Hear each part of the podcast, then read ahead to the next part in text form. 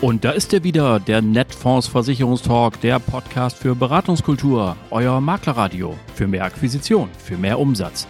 Am Mikrofon begrüßt euch wie immer Oliver Bruns. Moin!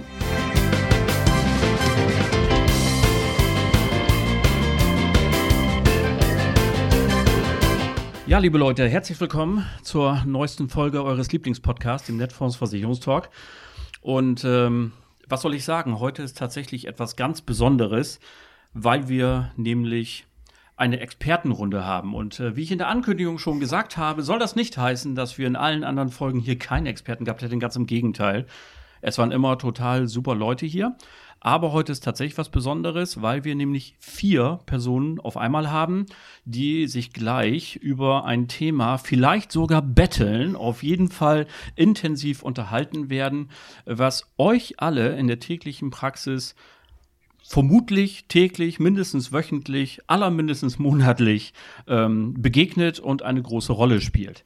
Und das Thema lautet nämlich, was soll der Kunde, was soll die Kundin tun? Direkt in eine Fonds- oder eine ETF-Anlage einzahlen oder den Versicherungsmantel wählen, die Fondspolice. Und ich habe eine illustre Runde zusammenstellen können, die, die hier nach Hamburg gekommen ist, in schönen Heidenkampsweg zur Netfonds. Und zwar darf ich mal der Reihe nach begrüßen als erstes eine Frau, die tagtäglich mit Kundinnen und Kunden zu tun hat. Sie hat eine Firma, die heißt Fem Finanz aus Lüneburg. Herzlich willkommen, Christiane Göpf. Moin. Moin, genau, wie man zu sagen pflegt.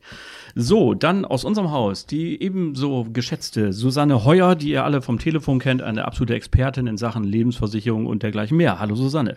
Hallo Olli.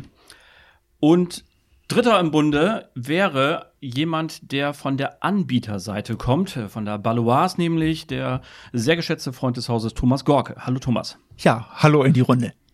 Und last but not least, wir haben ja hier bei uns im Netfonds gibt's ja eine innerbetriebliche Flachserei. Und äh, wir sagen immer so jemand, es gibt die Leute von der dunklen Seite der Macht. also von der Investment, von der Investmentabteilung. Und der quatscht dann auch schon los, bevor ich ihn begrüßt habe. Da sieht man schon, welche Dynamik im Raum ist. Ich begrüße also ganz besonders Mr. Investment, Jonas Wilken. Hallo Jonas. Moin, moin zusammen.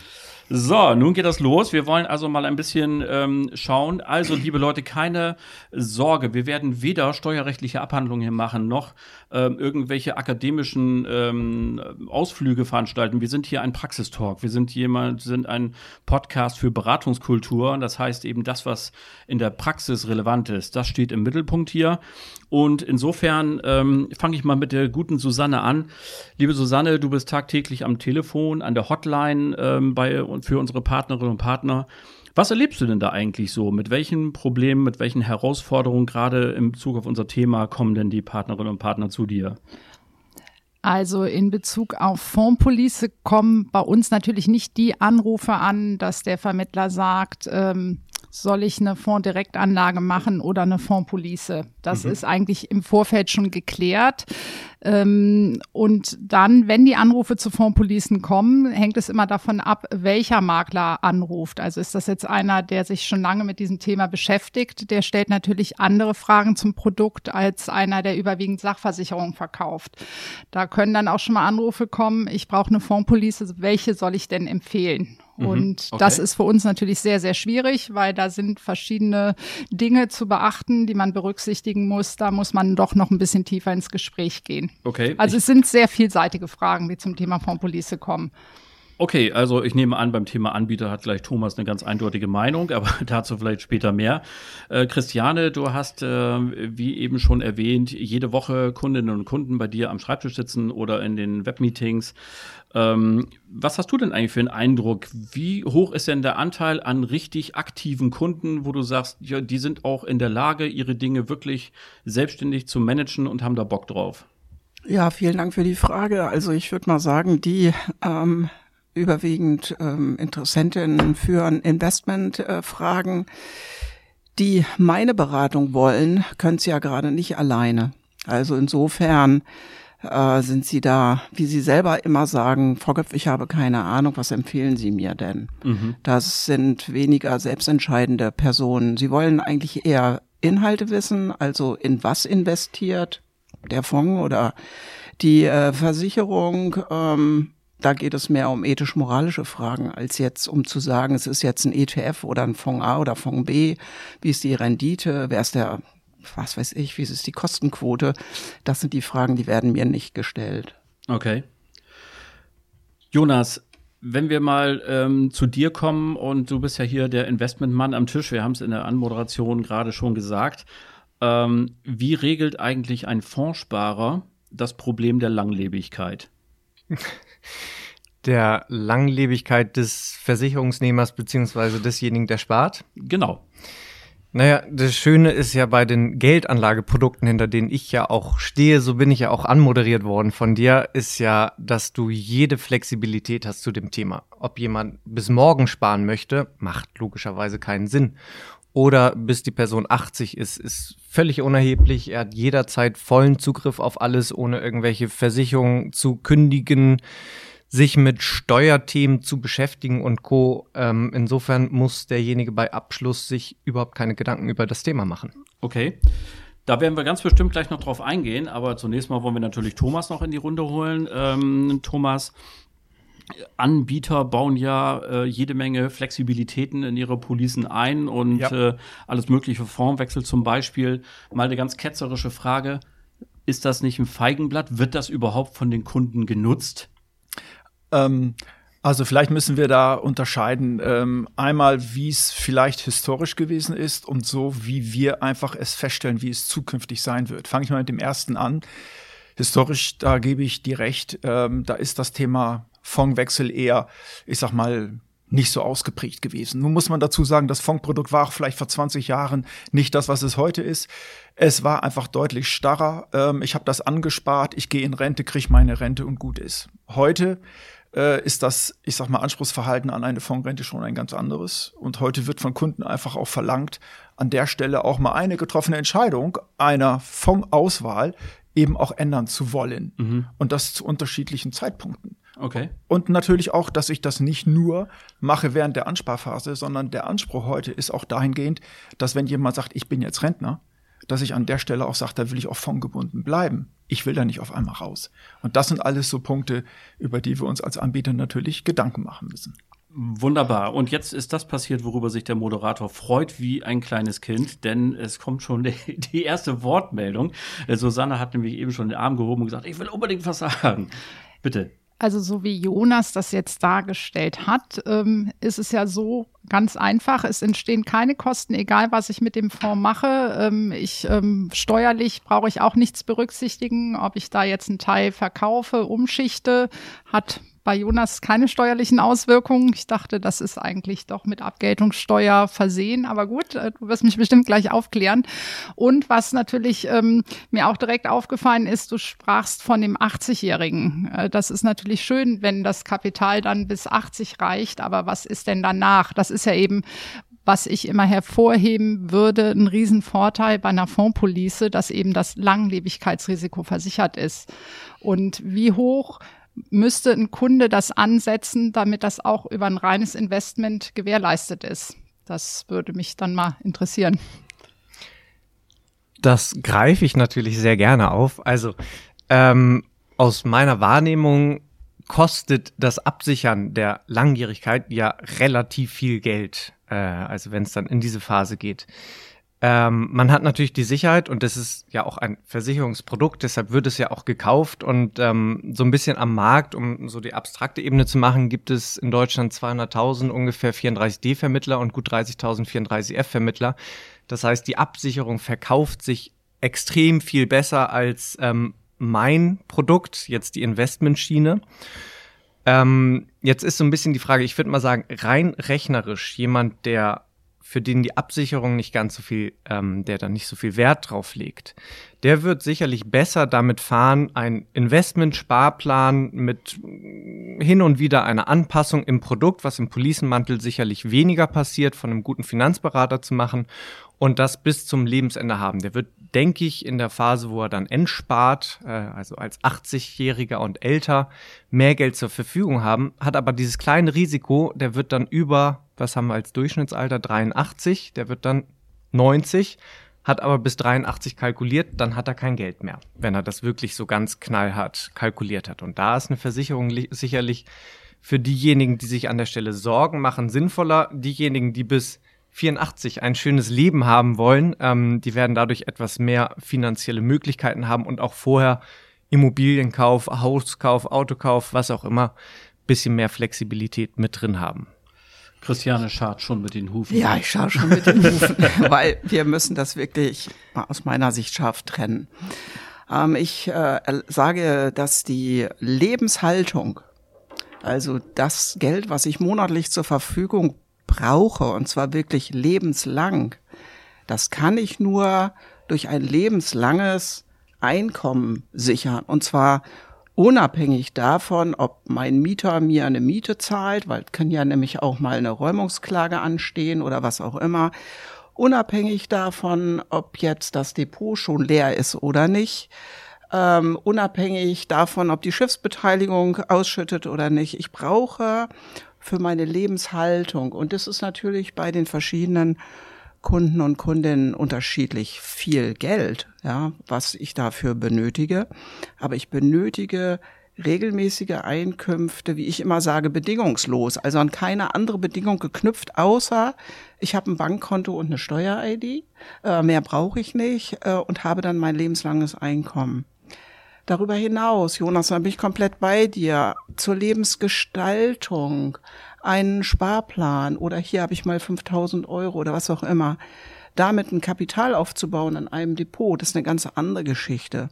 Aber diese Langlebigkeit, das Risiko, dass ich 112 werde, das ist ja erstmal da. Und das kann ich über ein Depot nicht gestalten, es sei denn, es liegt irgendwie fünf Millionen drin und dann kann ich es wahrscheinlich am Ende auch nicht ausgeben. Aber da versuche ich auch in der Beratung ganz deutlich darauf hinzuweisen, dass wir beides brauchen. Ja, und Lebensgestaltung unterscheidet sich.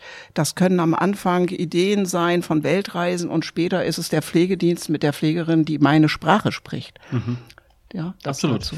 Sehr gut. Ähm, ich habe das beste Beispiel übrigens in meiner Familie. Mein Herr Vater, der letztes Jahr ähm, verstorben ist mit 92, hat immer gesagt, der größte Irrtum in seinem Leben wäre gewesen, dass er nicht geahnt hätte, so alt zu werden.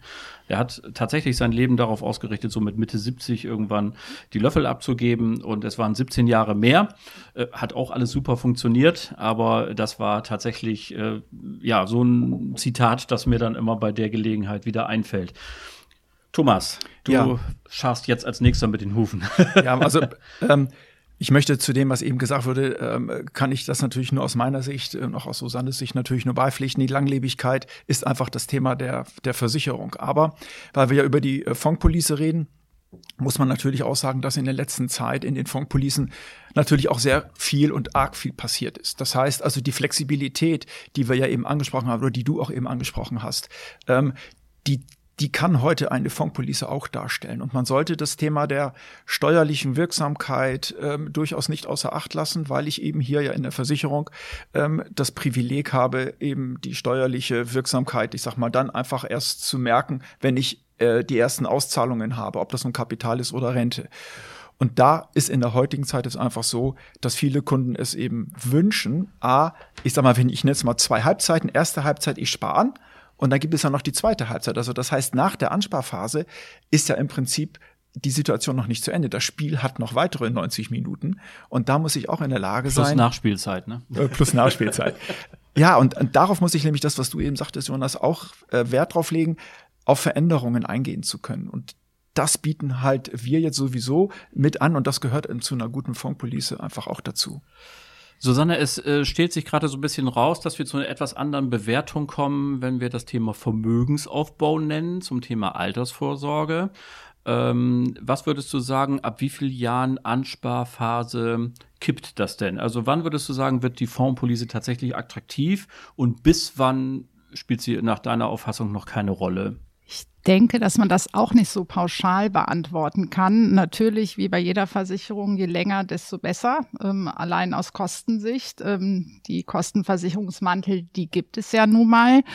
Ähm, Aber ähm, für mich ähm, kristallisiert sich immer mehr heraus. Deswegen fand ich das von dir gerade ganz gut dargestellt, wie du die Kunden berätst. Gemeint also, ist Christiane. Ne? Christiane, Entschuldigung, ja. Für Christiane. Audiozuhörer. ähm, dass eben äh, ein Unterschied gemacht werden muss. Was brauche ich tatsächlich und äh, das Geld, was ich für die Lebensgestaltung benötige. Und ich glaube, das ist ein ganz wichtiger Aspekt. Ähm, man kann das natürlich hochrechnen. Es gibt ähm, zum Beispiel vom Institut für Vorsorge und Finanzplanung, die haben das das mal versucht, in so einen Rechner reinzupacken. Da kann man, das ist für jeden kostenlos zugänglich, äh, mit ganz einfachen, mit wenigen Eingaben mal sich hochrechnen äh, oder ausrechnen lassen, ähm, wie sich das entwickelt. Das heißt, ähm, Fondspolice versus Fondsdirektanlage. Und da kommt dann unterm Strich raus, womit man sich besser steht. Ähm, ist aber sehr statisch. Also da kann man dann nicht unbedingt die ganzen steuerlichen Aspekte, das ist alles vorgegeben, aber dass man so ein bisschen Gefühl dafür bekommt. Und ähm, zu sagen, ab, ab wann das kippt, ich glaube, das kann man nicht pauschal sagen. Mhm. Ich weiß nicht, ob du das bestätigen kannst.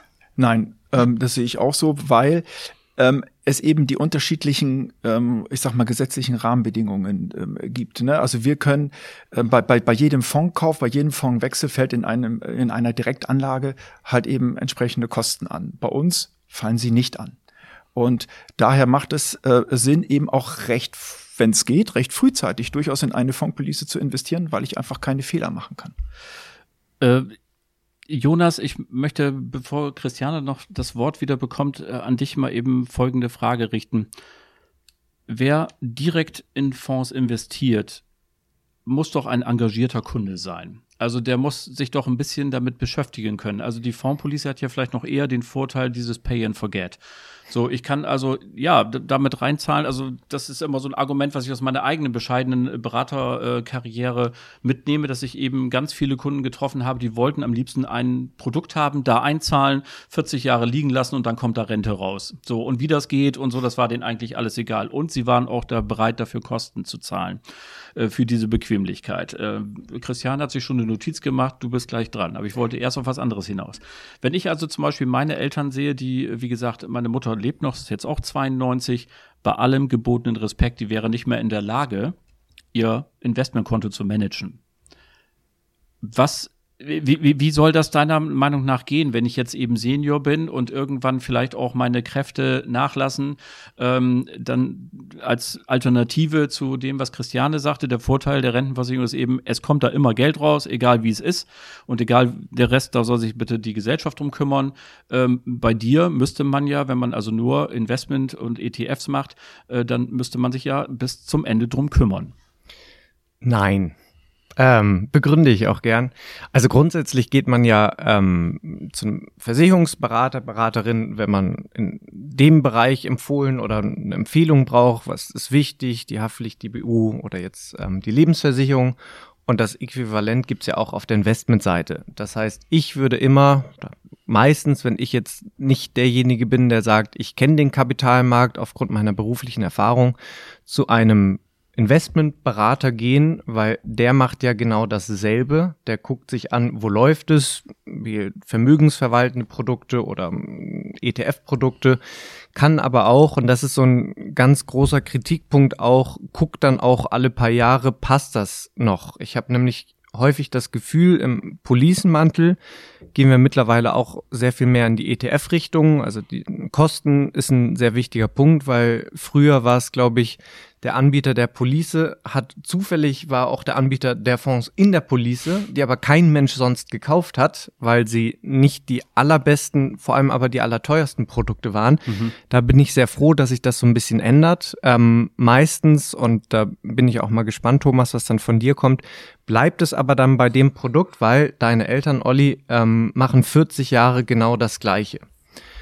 Und der Investmentberater, und deshalb finden wir vielleicht irgendwann auch diesen Kompromiss, dass es eigentlich nicht von rein Versicherungsberatern äh, beraten gehört, sondern vielleicht von, von einer Mischung aus beidem, dass jemand sagt, ich weiß, welche Police die beste ist und ich weiß, welches Geldanlageprodukt ähm, auch mittelfristig, also immer mal schauend das Beste ist. Ähm, so, so, so wäre für mich eine, eine perfekte Mischung. Und deshalb, jetzt habe ich deine Frage mit so einem kleinen Exkurs beantwortet. Finde ich ganz gut, einen Investmentberater zu haben, der sich einfach um diese Sachen und dann am besten Fall auch im Policenmantel kümmert, auch langfristig, auch nach 40 Jahren noch. Du kannst dir jetzt schon mal überlegen, was du auf die Frage antwortest, dass wir in eine Situation geraten, dass sich in den nächsten zehn Jahren die Berateranzahl halbiert. Kannst du ja schon mal drüber nachdenken, aber erst kommt Christiane und Thomas. Genau. ähm, ich äh, hatte als Aufhänger den Punkt Kosten, äh, den Thomas genannt hat und äh, möchte da mal kurz drauf eingehen.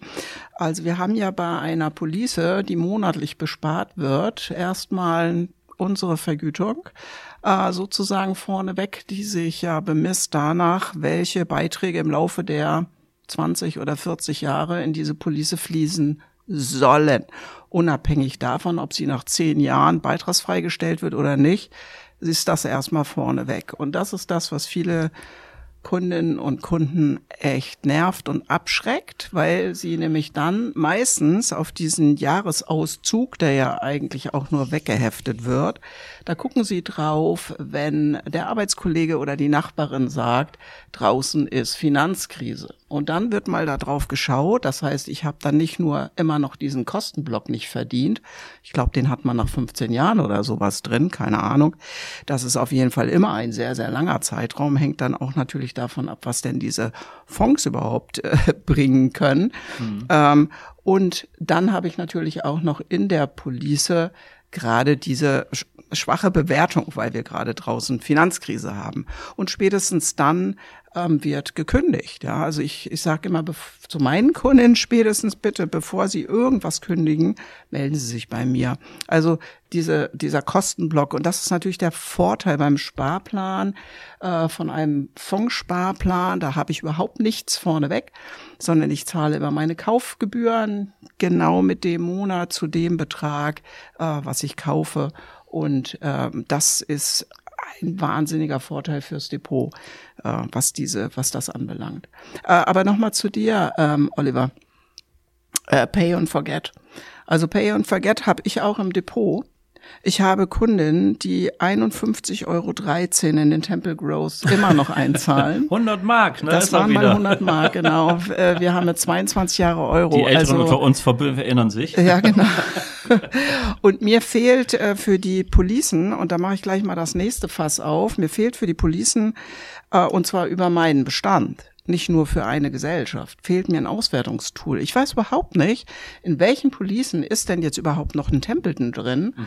oder ein äh, Ätna aktiv äh, E oder irgend sowas, was man vielleicht mal vor 10 oder 15 Jahren ganz schick fand. Äh, ich habe keine Möglichkeiten zu sagen, liebes Programm, screene doch mal durch alle Policen und sag mir, welche Kunden das haben. Das finde ich also bei der Fondpolice mit individueller Fondsauswahl ganz furchtbar, also für mich als Beraterin, weil ich da nicht aktiv werden ja. kann. Und deswegen empfehle ich für den Bereich von äh, Fondspolicen, ja, man kann sagen, ausschließlich gemanagte Portfolien. Äh, Thomas hat sich schon Notizen gemacht. Das könnte ja, gut ausgehen. Mal das, gucken, was das, jetzt kommt. Genau, das, äh, jetzt habe ich mir so insgesamt eigentlich vier, vier Blöcke gemacht. Ähm, aber ich gehe da jetzt auch recht kurz drauf ein, damit äh, du, Oliver, das, damit das nicht strapaziert wird. Also ich gehe nochmal auf das Thema Kosten ein. Ähm, das ist ja genau das, wo auch wir als Balois genau zugehört haben bei den Rückmeldungen, die, von, die wir von, von dir, von Maklern bekommen haben. Ähm, und aus diesem Grund haben wir bei der Balois eben an dieser Kostengeschichte doch jetzt sehr, sehr deutlich gearbeitet und haben die Kosten auch echt runtergefahren. Äh, das bedeutet, wenn ich jetzt ETFs mir aussuche, was übrigens der Trend ist, muss ich absolut bestätigen, ähm, ist es so, haben wir Effektivkosten, die unter einem Prozent liegen. Und äh, wir haben auch keine Schlussgewinne mehr dabei. Und das bedeutet, und das ist der nächste Aspekt, ähm, was du gerade gesagt hast, Christiane, die, mit, äh, die, die Kunden und auch die Mitarbeiter bei uns kriegen natürlich immer die äh, sogenannte Wertmitteilung. Und jetzt durch diese Veränderung sieht der Kunde viel, viel schneller, sehr viel kurzfristiger seine Vertragsguthaben, die deutlich höher sind aufgrund der Veränderung. Ähm, und damit tritt jetzt gar keine Kaufreue großartig auf, weil er sieht, Mensch, ich entwickle mich da sehr ordentlich. Und das ist natürlich auch eine Voraussetzung, damit die Zufriedenheit bleibt. Aber da bin ich bei dem Punkt von vorhin. Warum lösen Kunden auf? Ich glaube, da müssen, müssen wir auch alle vielleicht mal ganz vorne gucken, wie früher ähm, oder wie die Beratung stattgefunden hat. Ist klar gewesen, Mensch, das ist ja ein, ein Sparvorgang, der halt fürs Alter geplant ist kurz- und mittelfristig ähm, sind sicherlich Anlagen in eine Versicherung, wenn ich da jetzt mal, was ich so 10, 15 Jahre maximal sage, natürlich ähm, schwierig. Also da ist, wir sind eher so auf die Langfristigkeit orientiert. Mhm. Ähm, und daher ähm, legen wir natürlich auch Wert darauf, dass wir in den Kosten deutlich runtergefahren sind. Und vielleicht noch ein Punkt, wir haben einen Kostendeckel auch eingeführt. Das heißt, wir haben ganz bewusst gesagt, dass die ähm, vermögensabhängigen Kosten bei uns auch gedeckelt werden. Also es ist nicht so, dass je besser der Vertrag läuft, immer irgendwelche Kosten abgezogen werden. Nein, wir haben einen Deckel bei 150 Prozent der Beitragssumme und da sind wir jetzt sogar ähm, aktuell auch, ähm, ja, wie soll ich mal sagen, haben wir einen Award bekommen von der Assekuranz für diese Innovation des Kostendeckels. Also es zahlt auch darauf ein, dass auch draußen im Markt das sehr gut angenommen wird. So, und dann noch äh, zu dir, Jonas, ähm, Investment ETF oder aktiv gemanagt. Ja, wir haben eine große Anzahl von ETFs bei uns, aber eben auch gemanagte. Und jawohl, früher war es so, dass der Versicherer auch gerne seine eigenen Portfolios mit angeboten hat. Das ist heute ein Teil. Wir haben jetzt auch ungefähr 120 verschiedene Fonds, ob ETF oder gemanagt. Wir haben Insti-Tranchen. Das heißt, der Kunde, der heute eine Fondspolice hat, hat auch ein ganz anderes Fondsuniversum als vielleicht noch vor, ich sag mal, fünf oder zehn Jahren. Das heißt, er kann sich analog auch eurer Auswahl sehr, sehr gut eben positionieren. Und man bekommt darüber ja eine Auflistung und dann sehe ich, Christiane, ob ich noch einen Templeton drin habe oder einen anderen Fonds und kann natürlich dann reagieren. Ähm, und das ist eben auch für uns der Input, der nicht nur an Kunden geht, sondern auch an die Makler. Also Susanne, wenn ich jetzt Jonas wäre, ne, dann würde ich spätestens an dieser Stelle, wo das Stichwort gerade gefallen ist, absolut triumphieren und sagen, ich bin doch hier der absolute Sieger. Weil das ist zwar alles schön und gut, was wir hier sagen, aber ein so großer Teil der Menschen hält diese Policen gar nicht durch. Die durchschnittliche Haltedauer ist eben vielleicht 10, 12 Jahre, habe ich gelesen. Also das ist jetzt recherchiert ähm, und ähm, aber nicht selbst nachgezählt. Ich kann das nur so wiedergeben, wie es im Netz zu finden ist. Und äh, nehmen wir mal für einen Moment an, dass das so stimmt. Ist es dann denn tatsächlich verantwortungsvoll, den Kunden trotzdem etwas im Versicherungsmantel zu verkaufen, wenn man weiß, die Chance ist riesengroß, dass das sind ja nicht alles nur Menschen, die jetzt Luftikusse sind und nach zehn Jahren sagen, ach, es soll doch lieber die Kreuzfahrt sein, sondern offenbar gibt es ja Brüche. Da wird geschieden, da kommen mehr Kinder als geplant und was auch immer. Was würdest du zu diesem Argument sagen? Da bin ich ganz bei Christiane. Also, wenn es ein guter Vermittler ist, der ähm, den Kunden betreut, finde ich, ist es gerade umso wichtiger, dass diese Kunden Versicherungsprodukte kaufen, eben Langlebigkeitsrisiko. Ähm, die, das, was vom Staat kommt, wird immer weniger und die Lücke wird ja nicht kleiner, die wird ja von Jahr zu Jahr größer. Also, mhm. und von daher müssen halt solche Konzepte erstellt werden, ähm, dass sich diese es hat für mich so einen psychologischen Effekt. Natürlich kann ich einen jungen Menschen sagen, wenn du das im Investment anlegst, der sieht erstmal, was der tatsächlich da auch mehr an Geld macht. Man muss ja nur an, auf TikTok unterwegs sein. Da spricht ja keiner von Versicherungsprodukten. Da spricht man von, macht ETFs und dann könnt ihr den und den Gewinn machen und dann könnt Zinseszinseffekt. Aber ähm, ich glaube, man muss mal wieder dahin kommen, dass eben, wir sprechen einmal vom Investment und wir sprechen von Versicherung. Du hast es eben so schön gesagt, ähm, dass äh, ich glaube einfach, man darf das nicht mehr als Konkurrenzprodukte sehen, sondern man muss, es hat jedes Produkt für sich ähm, eine Daseinsberechtigung. Also das gute Investment, was idealerweise durch einen guten Berater ähm, verkauft wird und ein gutes Versicherungsprodukt. Und welches man dann nimmt, da kann man natürlich noch mal ein bisschen jonglieren und diese, diese Fondsauswahl, die, ähm, die Möglichkeit der Entnahmen, der Zuzahlungen. Ich glaube, das ist auch so ein bisschen Psychologie. Das soll dem Kunden eben so dieses, ähm, Gefühl, ich bin an so ein starres Produkt gebunden, auch irgendwo nehmen ob er es dann nutzt, ich weiß nicht, wie viele Kunden du hast, äh, die dann ständig bei ihren Versicherungsprodukten bei den Fonds switchen und shiften und was weiß ich was machen. Aber das Gefühl für den Kunden zu haben, ich kann es, wenn ich es muss. Und wenn meine Waschmaschine kaputt geht und es ist eng, dann kann ich mir da notfalls Geld rausnehmen. Das ist, glaube ich, beruhigend und motiviert vielleicht den Kunden auch weiterhin durchzuhalten. Also wir haben jetzt zwei Dinge gelernt. Erstens, Susanne treibt sich auf TikTok rum und zum Zweiten ist sie die erste, die hier die, ihr Harmoniebedürfnis ins Spiel gebracht hat, gesagt, es geht ja vielleicht auch beides. So Jonas. Und ich habe eben versucht, den Jonas zu spielen. Ich habe dir den Ball quasi auf die Linie gelegt. Äh, du kannst jetzt gleich mal antworten und du musst noch auf meine Frage antworten, die übrigens in die ganze Runde auch geht die Berater- und Beraterinnenanzahl wird sich halbieren. Das ist ja immer schön gesagt, dass man sagt, ja, man soll seinen Berater walten. Was mache ich denn, wenn der in Rente geht und da kommt keiner nach?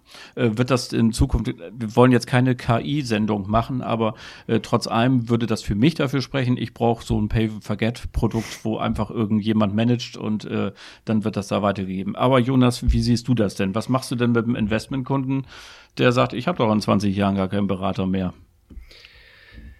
Schwierige Frage. Ich weiß auch nicht, ob Boah, ich bin äh, so geil drin, schwierige Fragen zu stellen. ob die Analogie, du äh, hast mir den Ball auf die Linie gelegt und ich könnte ihn so einfach verwandeln, an der Stelle stimmt. Was ich noch einmal sagen wollte, Harmonie habe ich ja auch schon geäußert, indem ich gesagt habe, äh, ein Investmentberater, den es ja noch äh, gibt, äh, noch, noch genügend Klar. gibt, der sozusagen ein Mitspracherecht äh, hat, weil mich interessiert sehr an dich, Thomas, nochmal die Frage, wir haben jetzt die Fondsauswahl von 100, 120 Produkten, ist so ja, drei, vier Prozent von dem, was bei einer Fondsplattform ja, möglich ist, aber immerhin schon, schon mal ja. äh, sehr viel mehr als früher. Wie viel wird denn gewechselt? Ähm, weil jetzt, und ich finde die Entwicklung sehr, sehr gut, es geht so ein bisschen in Richtung Kosten, geht dann auch um Ertrag. Alle machen jetzt den MSCI World. Ähm, jetzt haben wir aber wieder plötzlich mal einen Zinseinstieg gehabt, wo man auch sagen kann, Anleihenprodukte machen auch wieder Sinn. So, ich bin mir sicher, in den Produkten wird nicht großartig geändert. Was schade ist, weil viel Rendite weggenommen wird. So, und wer den Kunden darüber aufklären kann, ist eine schwierige Frage, wie es langfristig ist. Also ich meine, mhm. ich persönlich halte schon viel davon, dass jeder ein mündiger Bürger ist und sich mit sowas beschäftigen sollte. Aber ähm, auf der anderen Seite zahle ich natürlich auch irgendwo einem Experten Geld, der mir eine Police, eine Investmentberatung bietet und ich kann dir nicht genau sagen, wie es, wie es in 10, 15 Jahren aussieht, wenn, wenn sich die Anzahl da so ein bisschen halbiert hat. Ich denke mal, es wird mit Robo-Advisern und Co., es wird immer Lösungen geben. Mhm. Man muss nach einer guten schauen ähm, am Anfang. Und da sind die Policen, glaube ich, jetzt mittlerweile so weit, dass sie viele Produkte zur Auswahl haben, aber eine einmalige Auswahl tendenziell mit, mit, mit drin haben. Ich schätze, der Markt wird sich da entwickeln und regulieren, aber mhm. ad hoc gibt es keine gute Antwort darauf. Mhm da dürfen wir gespannt sein, was der Markt macht. Die wollen weiter Geld verdienen und ihre Produkte an den Mann bringen und an die Frau. Also insofern wird sich da ganz sicher was tun. Christiane, neben allem, was du dir notiert hast und jetzt sagen willst, kriegst du aber noch eine Frage mit auf dem Weg. Gerne. Was wäre denn eigentlich mit dem harmoniebedürftigen Kompromiss zu sagen, man kann doch in der Ansparphase bei Jonas Investmentfonds gehen und dann mit Renteneintritt zum Thomas gehen und eine sofort beginnende Rente machen. Dann hätten wir ja eigentlich die eierlegende Wollmilchsau, oder? Jein. also ich bin überhaupt nicht harmoniebedürftig, das mal dazu. Sauber. Äh, ich kann nur sagen, es hängt wirklich auch an der Mentalität äh, der einzelnen Anlegenden. Ähm, also wenn eine Fondspolice acht bis zwölf Jahre hält, dann frage ich natürlich, wie lange hält denn eigentlich so ein Depot? Mhm. Äh, eine, eine Verfügbarkeit verführt auch äh, zum Geld ausgeben. Und ähm, dieses. Ähm, Man kann er gleich eine Rürup-Rente machen, oder? Dann ist das ja Zum Beispiel, weg. genau, eine Rürup-Rente mit Fonds. Also ich sehe ja das äh, bei meinem Sohn, der ist jetzt 23, ähm, der will auf alles Mögliche sparen und schafft's bis zum 15. Ich frage mich also, wie man bei dieser Generation oder unserer Denke äh, und wir reden ja jetzt über junge Leute, die eine Altersvorsorge ansparen und nicht über die 60-Jährige, die sozusagen sich schon langsam auf dem Weg ins Exit machen. Also bei der Generation von To Go und Just in Time, ja, die schon sauer werden, wenn ich eine Bestellung bei Amazon aufgebe, wenn ich das so sagen darf, und der Fahrer irgendwie nicht in drei Stunden vor der Tür steht, sagt man schon, was ist da löst.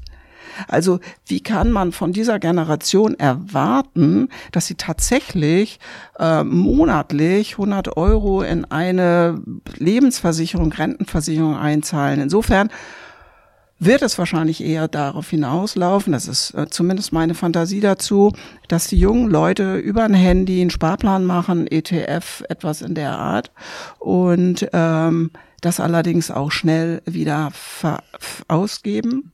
Und ich glaube, wir müssen eher zu anderen Modellen kommen.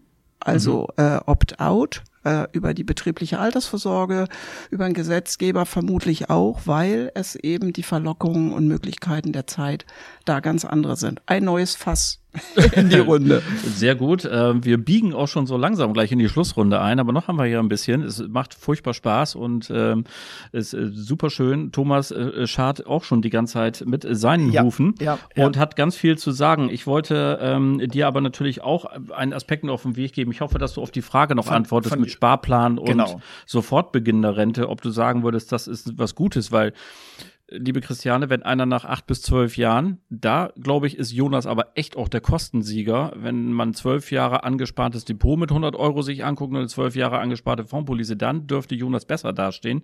Insofern äh, war ja das genau meine Frage, ähm, wie, wie es da dann äh, entsprechend äh, aussieht und ob es da noch klug ist. Da habt ihr schon ähm, super drauf geantwortet. Thomas, du hast das Wort. Ja, ich möchte einmal, Jonas, du hattest mich gerade nochmal gefragt, ähm, ob ich wissen würde, wie häufig bei uns so Fondswechsel und ähnliches durchgeführt werden. Ähm, ja, ich, ich hatte es, glaube ich, einleitend schon mal gesagt, das ist in der Vergangenheit tatsächlich recht wenig ähm, benutzt worden. Die Option gab es ja immer schon.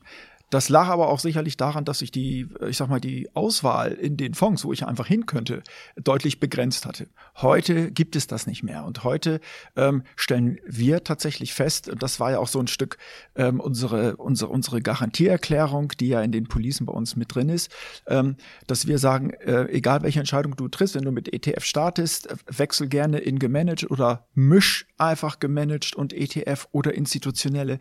Ähm, und das ist heute eben möglich. Und auf die Frage, ähm, ja, kann ich da nicht auch, ähm, wenn ich damit anfange und ich spare zwölf Jahre und gehe dann raus? Wir sagen auch, äh, deswegen ist die Berechtigung beider Produkte parallel ja auch aus unserer Sicht ja auch gut. Bei der Versicherungspolice sieht er so, ich sag mal, den Kapitalaufbau nicht so, so schnell und so vordergründig, um es wieder abzurufen. Und wir machen so einen Sicherheitsboden für den Kunden, den wir einbauen und sagen, Mensch, lieber Kunde, wenn du heute eine Fondpolice sparst, die fürs Alter sein soll, äh, dann fang doch auch mit jetzt, ich sag mal, überschaubaren Beiträgen an, beispielsweise 25 Euro. Und du kriegst von uns die Garantie, egal wann du deinen Vertrag erhöhen willst, beispielsweise auf 100, 150 Euro oder eine Zuzahlung machst, kriegst du von uns die Garantie, das zu, zu den Rahmenbedingungen zu bekommen, die du mal ursprünglich vor zehn Jahren abgeschlossen hast. Und das eben führt ja auch dazu, dass dieses, ich fange mit 100, 150 Euro an, gar nicht so zwingend sein muss, sondern ich kann in kleinen Häppchen, so wie das mein Geldbeutel hergibt, mich einfach auch über die lange Zeit äh, einfach meinen Geldbeutel anpassen oder auch meinen Lebensumständen. Und da in der Stelle natürlich auch Fondswechsel durchführen. Und ähm, ja, das war eigentlich zu den Fragen, die ich mir jetzt auf die Schnelle notiert hatte. Aber gut. du hattest noch, Oliver, eine Frage hattest du noch gehabt? Nee, ähm, Ich habe bestimmt sogar noch ganz viele Fragen, Okay. aber jetzt gebe ich das Mikrofon einfach Ach so, an Susanne okay. weiter, weil ich wollte von ihr ja auch noch eine Antwort wissen auf diese Frage, was sie denn von dem Kompromiss hält in der Ansparphase bei Jonas über Netfonds natürlich nette Invest- Investmentfonds und ETFs einzureichen und dann mit Beginn der Rente ähm, zum Thomas zu gehen und zu sagen, wir machen einfach eine sofort beginnende Rente und hätten dann ja auch das Langlebigkeitsrisiko im Griff. Was würdest du denn von dieser Kombination halten? Also es hängt erstmal vom Alter des Kunden ab. Ähm, Wenn es ein junger Kunde ist, würde ich da, glaube ich, ein bisschen von abraten, weil ich finde, man muss die jungen Menschen ja dazu hinführen, dass sie was fürs Alter machen sollen. Und wenn ich das immer nur ähm, über ein Investmentdepot mache, wo ich ja doch jederzeit wieder umswitchen kann, dann ist dieser dieser Effekt, diese, dieses, dieses Lernen, dass ich monatlichen Betrag wegtun muss, der ist ja dann, der verpufft ja irgendwo. Wenn ich immer wieder an das Geld rankomme, dann, dann kann sich da ja nichts aufbauen. Ich, ich finde das irgendwie, weiß nicht, früher vermögenswirksame Leistung, die hat jeder, ähm, habe ich gerne gespart, weil das tat mir nicht weh und das war weg. Da war das auch nicht so schlimm, wenn es mal nicht so gut lief. Aber es war weg, das Geld. Und ich glaube, da müssen wir irgendwie wieder zurück. Und da habe ich auch noch eine Frage an Christiane ähm, äh, oder zwei Fragen. Ähm, wir haben eben von, also du berätst deine Kunden einmal ähm, investmentmäßig, also dass sie das Geld in Depots anlegen, aber du berücksichtigst auch den Versicherungsbereich, das Langlebigkeitsrisiko. Setzt das aber nicht Kunden voraus, die ein gewisses Kapital haben? Äh, nein, ich berate ja nicht, ähm, dass ich sage, so, das machen Sie für die Rente und dazu machen Sie äh, im, im, im Depot, sondern äh, es kommt darauf an, ko äh, kommt die Kundin jetzt mit 100.000 Euro, ist 60 Jahre alt, äh, die Eltern waren gestorben, das Haus wurde verkauft, ist ja eine komplett andere Situation als die, äh, die jetzt mit Ende 20 äh, anfängt zu arbeiten und sagt, bis jetzt hatte ich irgendwie immer 800 Euro BAföG und jetzt habe ich plötzlich 2000 Euro netto was mache ich damit? Äh, ne? Also das ist wirklich ein Unterschied, aus welcher Voraussetzung mhm. jetzt eigentlich die Kundin kommt. Ich wollte noch mal eins sagen, was mir wirklich auf dem Herzen brennt, dass der Gesetzgeber da ja auch irgendwie ein bisschen merkwürdig unterwegs ist. Mm, und zwar diese Fondsberatung. Ähm, die Frage an Jonas wäre ja auch noch, äh, wie oft wechselt eigentlich äh, wie oft wechseln denn eigentlich die Fonds im Depot? Äh, wechseln sie immer, wenn sie gut waren oder wechseln sie, wenn sie schlecht waren? Ähm, wenn ich eine Beratung äh, hatte früher und gesagt habe, MNG Global Basics, ne, einer von den Superfonds, hat jetzt so toll performt, lassen Sie uns doch davon was verkaufen. Oh, mein Bester. Nein, Frau Göpf, nicht mal.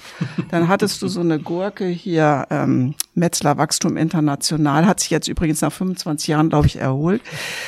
äh, dann hieß es, was? Dann mache ich ja Verlust. Also äh, man war permanent sozusagen gegenläufig in der Beratung und aber ich von meiner äh, äh, Profession her, ich habe 34F und ich weiß, was ein Investmentfonds ist. Also jedenfalls nehme ich das mal an, dass ich das weiß. Äh, ich habe auch ein 34D.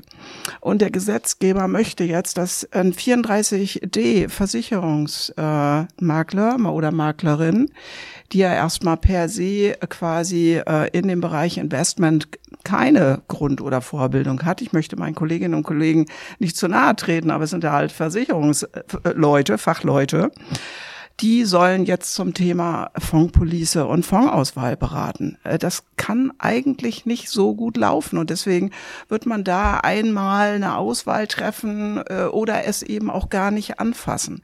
Ich habe zum Thema Indexpolice die schlimmsten Geschichten äh, gehört, in was da investiert wird, ja, von leider Kolleginnen und Kollegen, die eben aus der Versicherungsbranche kommen. Und insofern ähm, kann man nur sagen, wir haben unterschiedliche Lösungen. Und ich muss die Situation der Kundin oder des Kunden mir genau anschauen, Worum geht es hier? Ist das Geld, was in die nächste Generation übertragen werden soll? Kann ich jetzt schon eine Schenkung machen? Kann ich das in eine Police eingeben? Möglicherweise mit einem gemanagten Portfolio, wo die versicherte Person dann schon äh, die nächste Generation ist. Ich bleibe Versicherungsnehmerin, was auch immer. Also die Kombination von verschiedenen äh, Lösungsmöglichkeiten, aber auf die spezielle Situation betrachtet. Ich denke, äh, nur so kommen wir weiter. Wir müssen jetzt langsam die Schlussrunde einläuten, ähm, weil wir, es macht, wie gesagt, Riesenspaß und es wird äh, auch, geht ja auch immer weiter. Ihr habt immer neue tolle Ideen. Jonas, bei dir fangen wir mal an. Ähm, möglicherweise liegen solche Themen wie Flexibilität, Verfügbarkeit und auch Kostensituation ein Stück weit auf deiner Seite, zumindest in den ersten Jahrzehnten. Aber das Argument, das eben kam, braucht es nicht doch ein bisschen die Disziplinhilfe, ähm, dass man sagt, es ist schon gut, wenn die Kohle weg ist und ich einfach nicht rankomme. Ganz klar, wobei man das ja eigentlich mit dem Taschengeld ab sechs Jahren lernt, die Disziplin, aber vielleicht auch da dann nicht ganz so perfekt. Also da bin ich schon dabei. Was äh, Geld, was ich nicht mehr sehe unbedingt, ähm, weil jetzt die Daten auch nicht ganz perfekt angezeigt werden, ist schon grundsätzlich in Ordnung, wobei es ja hier auch rauskam, dass ähm, die Flexibilität auch in Policenmanteln gegeben ist grundsätzlich. Ich finde, so, so, so ein Punkt ist einfach diese Incentivierung. Ein Finanzberater, 34F, ähm, partizipiert an steigenden Beständen ein Versicherer oder ein äh, 34D, Maklerin, Makler partizipiert einmalig, unabhängig welches Produkt dahinter ist, wie gut es in zehn Jahren ist, beziehungsweise in zehn Jahren kann man vielleicht nochmal partizipieren. Auch das ist ein Punkt, wieso es vielleicht gekündigt wird. Mhm. Also wenn man an der Stelle vielleicht wirklich die denjenigen mit einer Investmentbrille und die Incentivierung vielleicht auch nicht auf einmalig eine Ausschüttung ähm, fokussieren würde, sondern das Ganze laufend auch an steigenden Beständen sehr viel mehr, dann wird man vielleicht schon ein bisschen das Problem lösen können. Thomas, ähm, eigentlich, was für dich und die fondgebundene Police spricht, ist doch die Rechtssicherheit. Wer sie heute abschließt, weiß genau, wie sich die Steuer rechnet. das kann Jonas zum Beispiel nicht sagen, ob in 20 Jahren irgendeine Bundesregierung kommt, die sagt, wir machen eine völlig andere Steuergesetzgebung, was Gewinne und dergleichen mehr angeht. Da bist du doch eigentlich in der Pool-Position, oder? Ja, äh, Im Prinzip ist das so. Gut, danke. Ja. und, und ja, das ist, ich sag mal, ja auch äh, be bewusst gemacht worden. Man muss ja sagen, man hat das ja auch mit eingeführt, um eben auch ein bisschen mehr Schwung, sag ich mal, in diese Altersvorsorgesituation reinzubringen, weil mhm. man ja eben weiß, es muss jeder irgendetwas tun für seine spätere Versorgung. Und die Versicherungs- oder der Versicherungsmantel ist nun mal eben die einzige, die diese Garantie auf die Langlebigkeit abgibt. Ähm, und man kann halt eben inzwischen auch bei den Fondpolicen, bei uns ist es ja so, eben in diesem, ähm, in mit, also eine, eine Depotlösung mit Versicherungsmantel eben bleiben. Und mhm. ähm, wie so ein, ich sag mal, wie so ein Maßanzug kann ich mir meine Fondpolice gestalten auf die unterschiedliche Zielgruppe. Und da bin ich bei Christiane. Ich, ich spreche halt eben mit meinem Kunden und wege ab. Hier brauchen wir was für, für eine kurzfristige Geschichte und hier brauchen wir etwas für eine langfristige. Und dann nehme ich einmal eine Direktanlage und einmal eine Fondpolice. Und dann denke ich, ähm, sind beide Seiten zufrieden. Und Susanne, vielleicht äh, können wir uns darauf einigen, am besten ist ja das Geld, das man gar nicht erst sieht. Also machen wir alle BAV auf Formbasis, oder? Natürlich, auf jeden Fall. ja, das letzte Wort hat dann Christiane. Äh, ja, also ich danke erstmal, dass wir hier überhaupt über dieses Thema sprechen, weil es wirklich ähm, ja etwas ist, was uns tagtäglich äh, begegnet. Wir haben jetzt über Fondspolicen gesprochen und nicht über die klassische ähm, Rentenversicherung. Das äh, wäre auch nochmal ein interessantes Thema, um zu gucken, Fondspolice oder klassische Kapitalstockanlage. Was ist da denn eigentlich das geeignetere oder bei welchen Laufzeiten äh, kommt da der Vorteil? Weil ich das doch erlebe, dass meine Kunden, zumindest die 60 plus, äh, nicht viel von Fonds halten und eben Planungssicherheit und Sicherheit wollen und äh, auch zulasten möglicherweise von Rendite. Liebe Leute hier in der Runde, ich habe ganz recht herzlich zu danken. Äh, das war ein großes Experiment. Mir hat das wahnsinnig viel Spaß gemacht. Ganz herzlichen Dank an Susanne Heuer, Christiane Göff, Jonas Wilken und Thomas Gorke. Schön, dass ihr ja, da Mensch, wart. Vielen Dank. Vielen Dank. War super. Danke.